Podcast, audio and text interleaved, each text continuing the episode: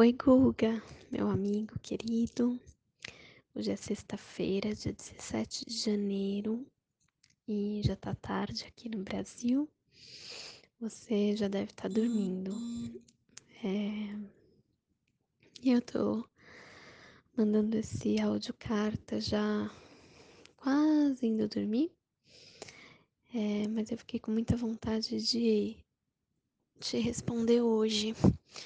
Eu escutei o seu último áudio e foi muito bom te escutar.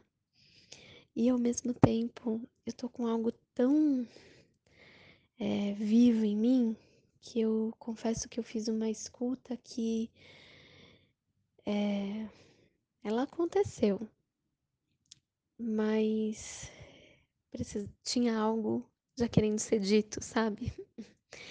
Então, ao invés de eu falar com você a partir daquilo, eu vou trazer um, uma outra coisa é, que está muito viva em mim agora, que é, é eu passei o Natal e Réveillon e até agora, assim, até o meio de janeiro mesmo, com muitas pessoas, né? Amigos, família, diferentes grupos de amigos, foi, foi muito gostoso.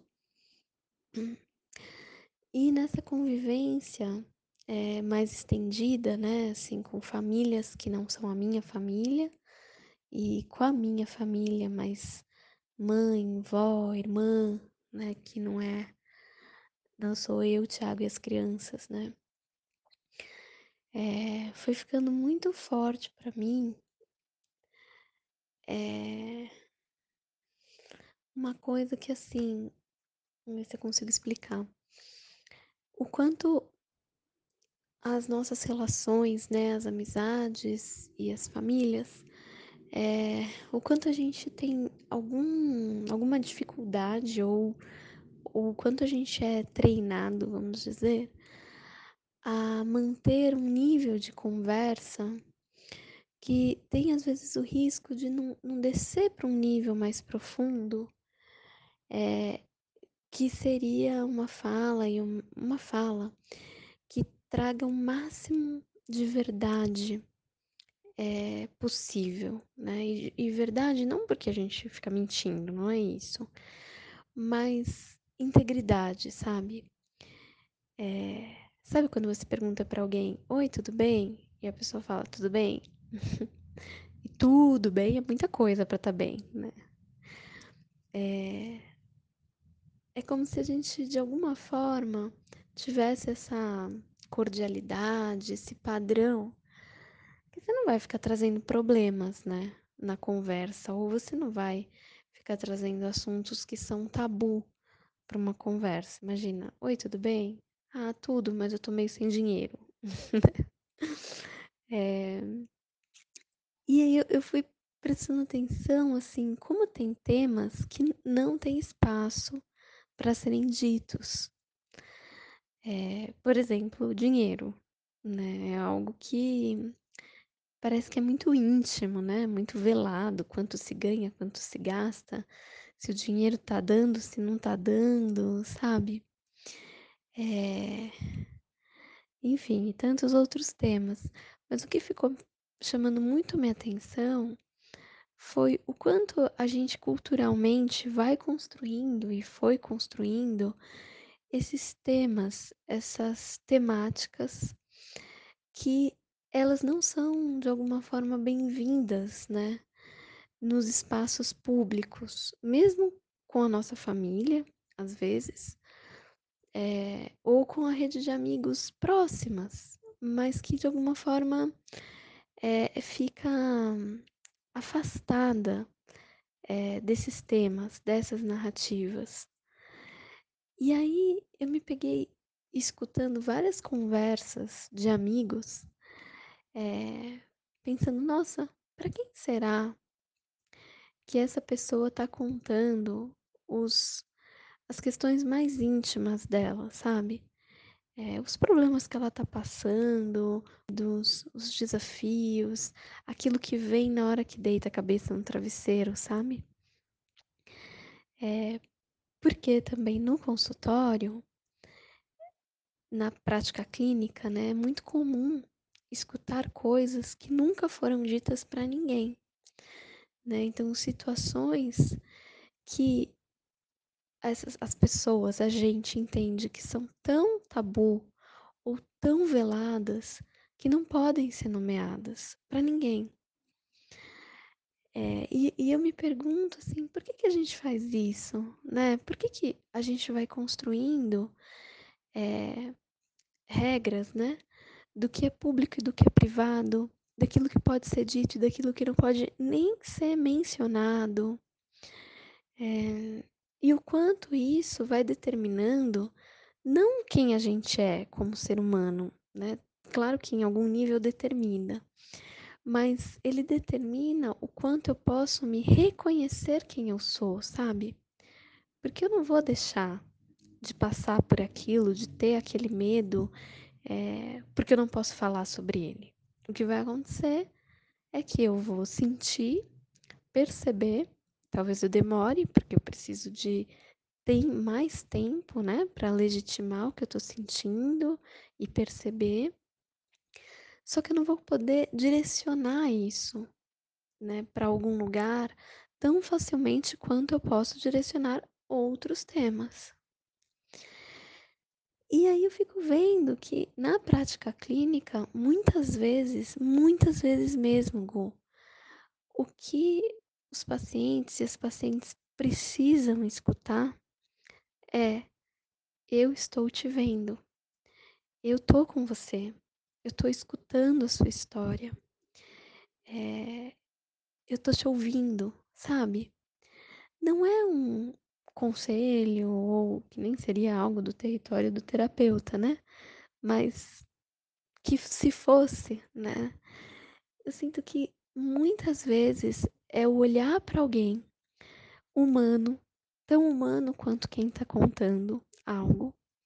E esse alguém olhar nos seus olhos e dizer assim: tá tudo bem, eu reconheço você como um ser humano, eu reconheço a história que você está trazendo e eu tô aqui é, para te dar a mão, sabe? Para dizer para você que essa história ela é legítima, né? É, depois que passa esse momento no consultório, eu sei que essa pessoa, assim como eu também faço isso, vai se vestir com os acordos sociais, ela vai se vestir com o que ela precisar se vestir para estar em outros espaços. Mas naquele momento, a hora que ela pode se despir, e ao se despir, encontrar um olho, um olhar, é... muitas vezes esse momento muda tudo.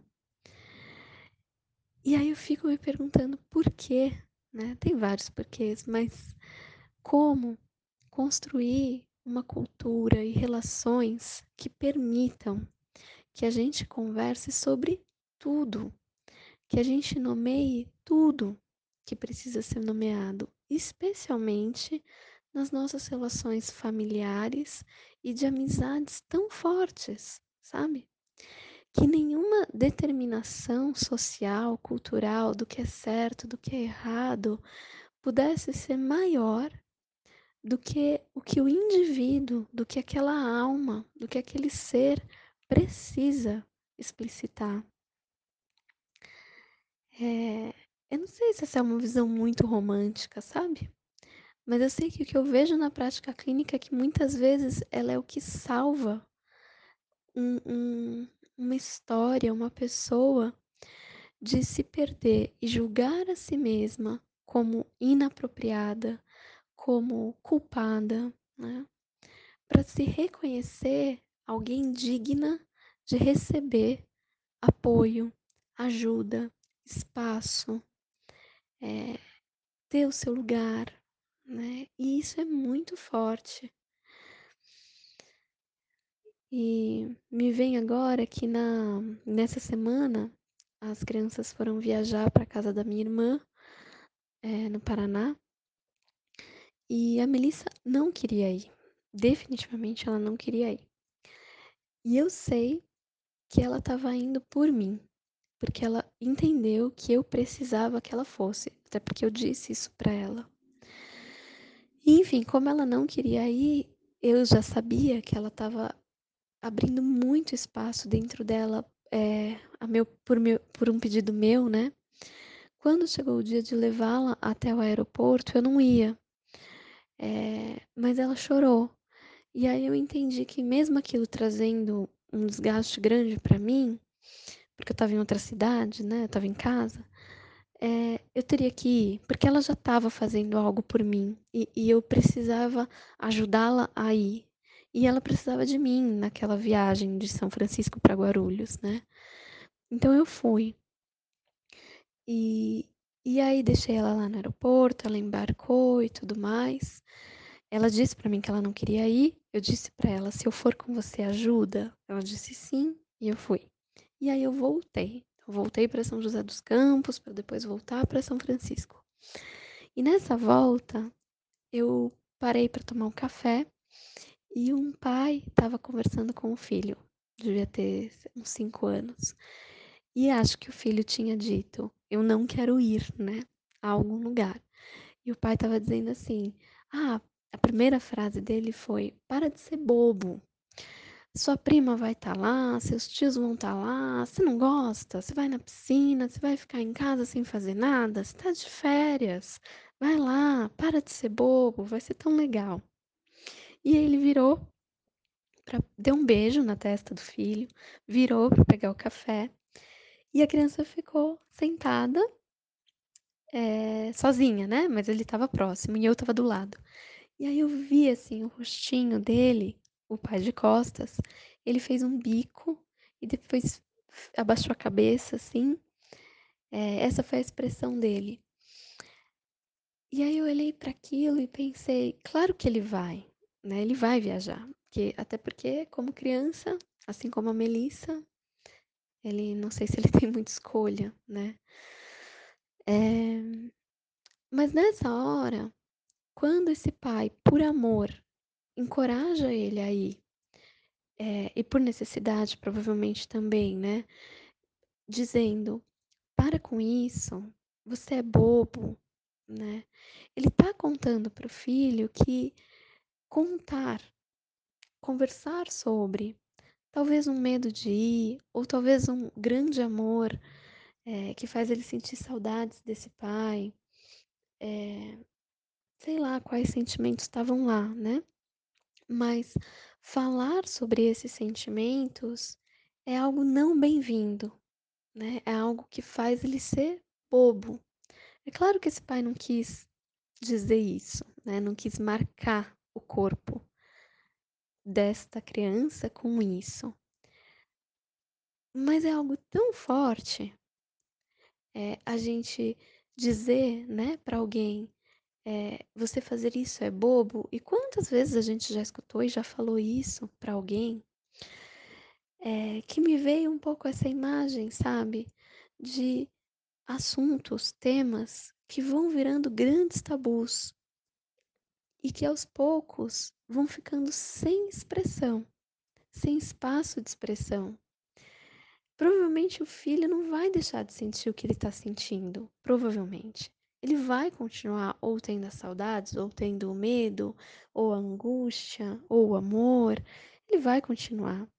Mas como é que ele vai dar conta de falar sobre isso com as outras pessoas, com a sua família, se ele acreditar que expressar isso é bobo, sabe?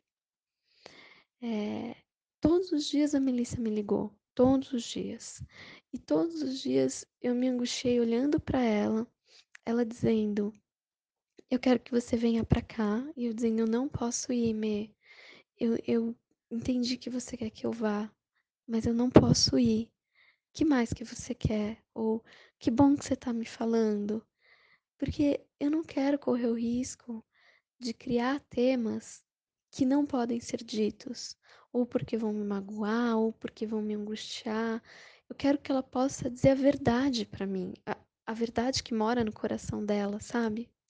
E quando esses temas forem da natureza do adulto, é, de uma falta de dinheiro, de um eh, não sei, temas adultos, né, que não são mais da infância, de querer mudar de emprego porque perdeu o propósito naquele, que ela possa continuar entendendo que tudo pode ser dito para as pessoas que ela tem vínculo.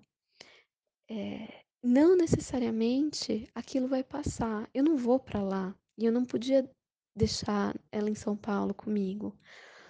Mas ela precisa poder manifestar, ela precisa poder, eh, ter alguém olhando para ela e dizendo: "Eu te ouvi, eu tô aqui, sinto muito, eh, você vai conseguir", sabe? Então é isso que tá muito vivo em mim, né, que que eu possa ser escuta, coração, braços, olhos de qualquer, qualquer tema que qualquer amigo, qualquer amiga, qualquer ente familiar traga para mim, sabe? E que eu vá construindo relações nas quais as pessoas queiram ser e possam ser. Tanto fala quanto escuta, né? E que isso extrapole algo que é meu para formar jeitos de funcionar que permitem que todos possam ser assim. Me lembrou muito seu áudio sobre a nossa amizade. Um beijo bem grande.